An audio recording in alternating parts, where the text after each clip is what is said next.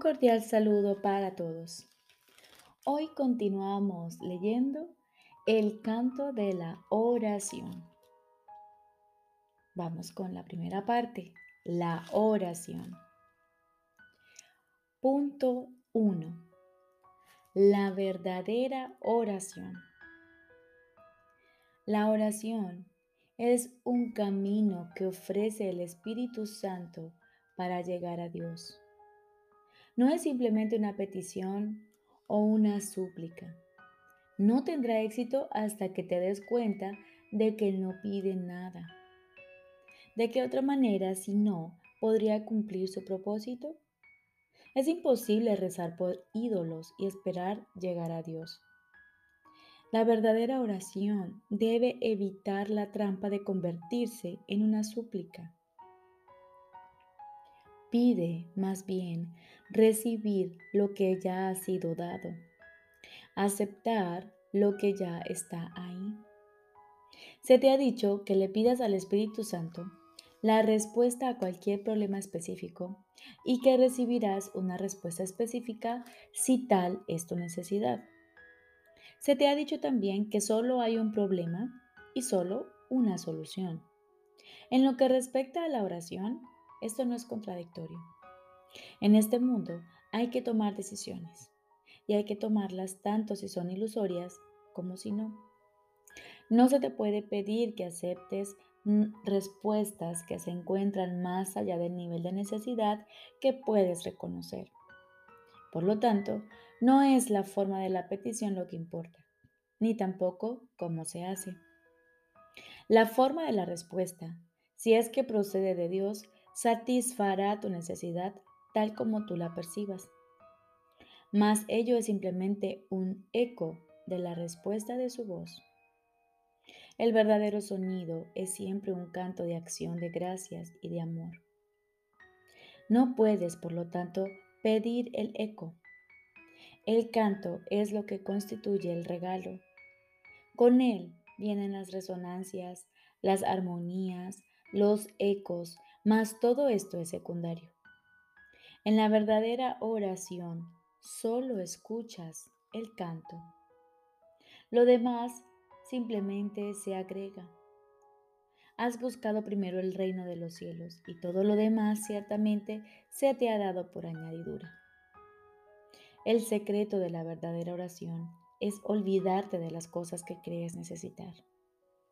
Pedir algo específico es igual que ver el pecado primero y luego perdonarlo. Del mismo modo, al orar, pasas por alto tus necesidades específicas tales como las ves y las dejas en manos de Dios. Allí se convierten en los regalos que le haces, pues le dicen que no antepondrás otros dioses a Él, ni que quieres otro amor que el suyo. ¿Cuál otra podría ser su respuesta si no tu recuerdo de Él? ¿Puede esto cambiarse por un insignificante consejillo para un problema que apenas un instante de duración? La respuesta de Dios es para toda la eternidad. Sin embargo, todas las pequeñas respuestas están contenidas en ella. Orar es hacerse a un lado, un abandonarse, un momento de sosegada escucha y amor. No debe confundirse con súplicas de ninguna clase ya que es una manera de recordar tu santidad. ¿Por qué habría de suplicar la santidad cuando tiene pleno derecho a todo lo que el amor ofrece? Y es al amor a donde vas cuando oras. La oración es una ofrenda, un renunciar a ti mismo para ser uno con el amor. No hay nada que pedir porque ya no hay nada más que desear. Esa nada se convierte en el altar de Dios y desaparece en él. Este no es un nivel de oración que todo el mundo pueda alcanzar por ahora. Aquellos que aún no lo han conseguido necesitan que los ayudes con tus oraciones, porque su pedir no se basa todavía en la aceptación. El que alguien ayude con sus oraciones no significa que otro medie entre tú y Dios, pero sí significa que otro está a tu lado y te ayuda a elevarte hasta Él. Quien se ha dado cuenta de la bondad de Dios, ora sin temor. Y el que ora sin temor no puede sino llegar hasta Él.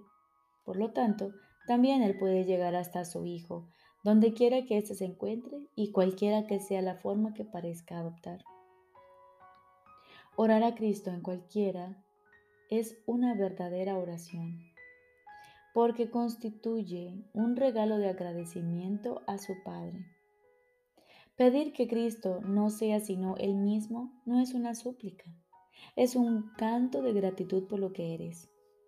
En esto radica el poder de la oración.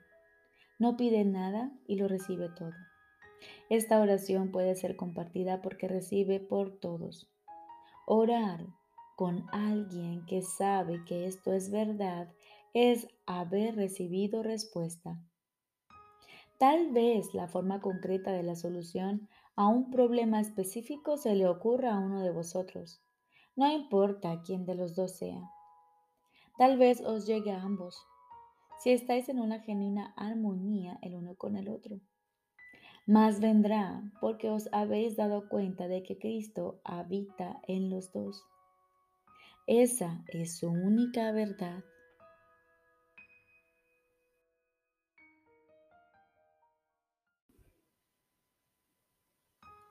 Ahora continuamos con el libro de ejercicios. Noveno tema especial. ¿Qué es el segundo advenimiento? El segundo advenimiento de Cristo, que es tan seguro como Dios, es simplemente la corrección de todos los errores y el restablecimiento de la cordura. Es parte de la condición que reinstaura lo que nunca se perdió y restablece lo que es eternamente verdad. Es la invitación que se le hace a la palabra de Dios para que ocupe el lugar de las ilusiones. La señal de que estás dispuesto a dejar que el perdón descanse sobre todas las cosas, sin excepción y sin reservas. La naturaleza totalmente inclusiva del segundo advenimiento de Cristo es lo que le permite envolver al mundo y mantenerte a salvo de su dulce llegada, la cual abarca a toda cosa viviente junto contigo. La liberación a la que el segundo advenimiento da lugar no tiene fin, pues la creación de Dios es ilimitada. La luz del perdón ilumina el camino del segundo advenimiento porque refulge sobre todas las cosas a la vez y cual una sola. Y así, por fin, se reconoce la unidad. El segundo advenimiento marca el fin de las enseñanzas del Espíritu Santo, allanando así el camino para el juicio final, en el que el aprendizaje termina con un último resumen que se extenderá más allá de sí mismo hasta llegar a Dios. En el segundo advenimiento, todas las mentes se ponen en manos de Cristo para serle restituidas al Espíritu en el nombre de la verdadera creación y de la voluntad de Dios. El segundo advenimiento es el único acontecimiento en el tiempo que el tiempo mismo no puede afectar. Pues a todos los que vinieron a morir aquí, o aún han de venir, o a aquellos que están aquí ahora, se les libera igualmente de lo que hicieron. En esta igualdad se reinstaura a Cristo como una sola identidad, en la cual los hijos de Dios reconocen que todos ellos son uno solo. Y Dios el Padre le sonríe a su Hijo, su única creación y su única dicha. Ruega pues, porque el segundo atenimiento tenga lugar pronto, pero no te limites a eso, pues necesita tus ojos, tus oídos, tus manos y tus pies. Necesita tu voz, pero sobre todo necesita tu buena voluntad. Regocijémonos de que podamos hacer la voluntad de Dios y unirnos en su santa luz. Pues mirad, el Hijo de Dios es uno solo en nosotros y podemos alcanzar el amor de nuestro Padre a través de Él.